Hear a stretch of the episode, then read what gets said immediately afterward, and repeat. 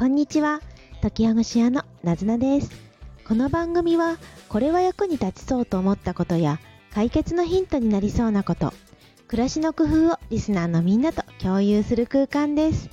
皆さんの工夫や質問をお待ちしてます。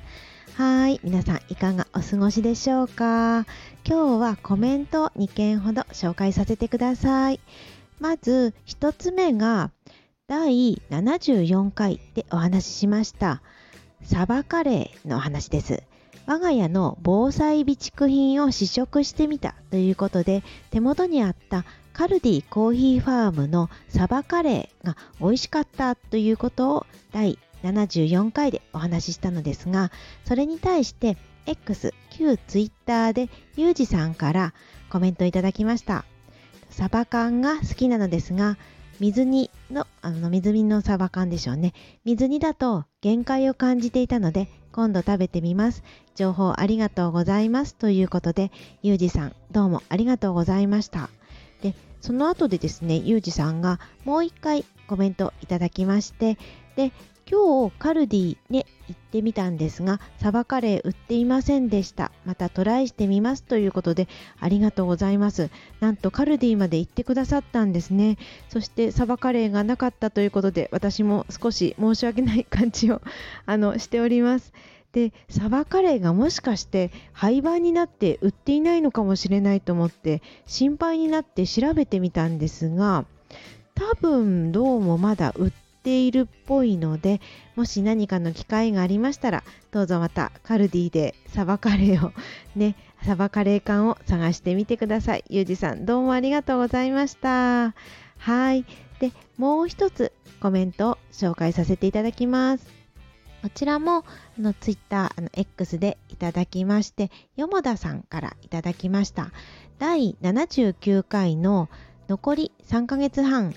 今年2023年1月2月を振り返るみんなの思い出は？という回にですね、えっ、ー、と、いただきました。よもださんからです。今年は会いたい人に会ったというか会いに来てもらいました。実は今日もニコニコマークがあります。かなり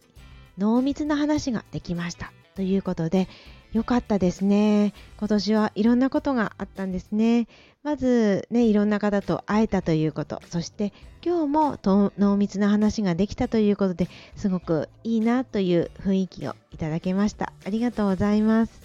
そうなんです。前回、この今年の1月2月をニュースをあの用いながら皆さんはどんなことがありましたかっていうふうに振り返っていただいております。で今日はそれに引き続き今年2023年の3月4月のニュースのことを振り返ってみたいと思うんですがこの趣旨としましては趣旨目的ですね。目的としてはニュースを振り返るっていうだけではなくって皆さんがあのこれをね聞いていただいている皆さんが今年1月から8月までどんなことをしたか？どんなことがあったかということを振り返ることで意外とこんなこともしてる。あこんなこともやってたんだなっていう蓄積を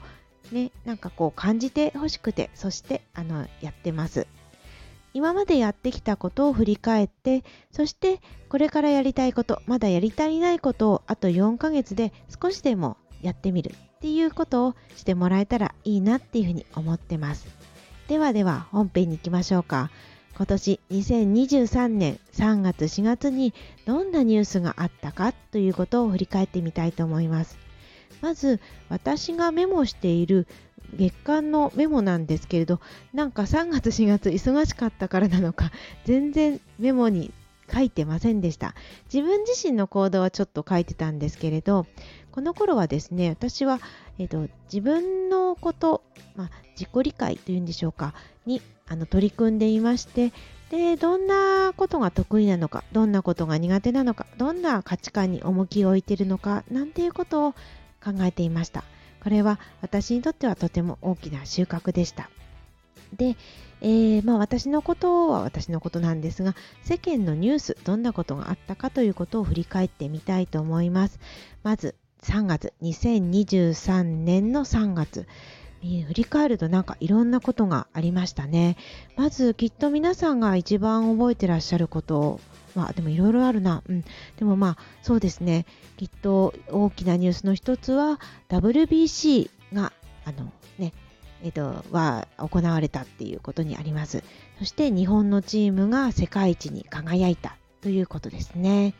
そして、えー、文化で言うとアカデミー賞がありました。ミシェル・ヨーさんが主演女優賞になっていて、で、映画もね、私ちょっと見に行ってみました。はい。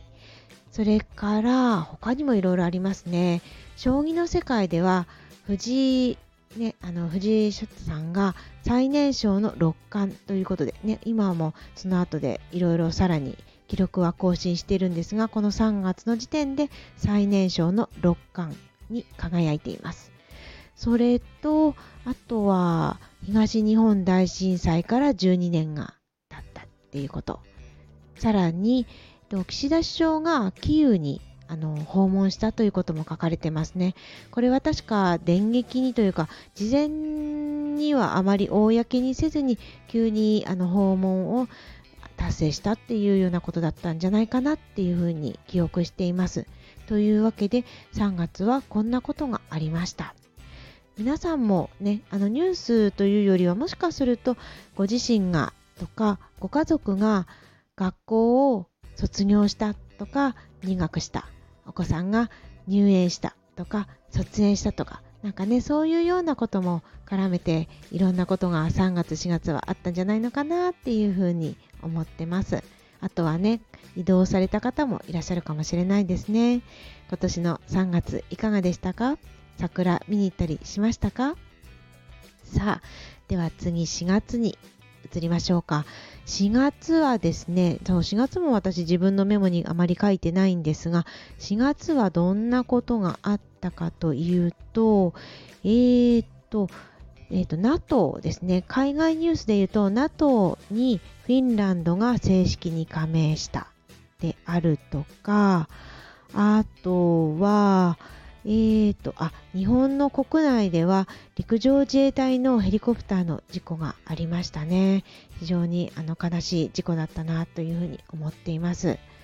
あとは統一地方選挙がありまして、全国のさまざまな、っと、県知事だったりとか、県議会議員だったりとか、いくつかの、いくつかじゃないですね、たくさんの自治体で、えっと、選挙があったこれも4月の最初でしたね。皆さんいかがでしたでしょうか？ね、選挙行かれましたか？というようなことが4月はありました。はい。あの、3月4月亡くなられた方もね、こう見返すといろんな方がいらっしゃるんだな。例えば、え、ー、と、大江健三郎さん、作家のね、それから、え、ー、と、政治家の大木千景さん、それから音楽家であった坂本龍一さん、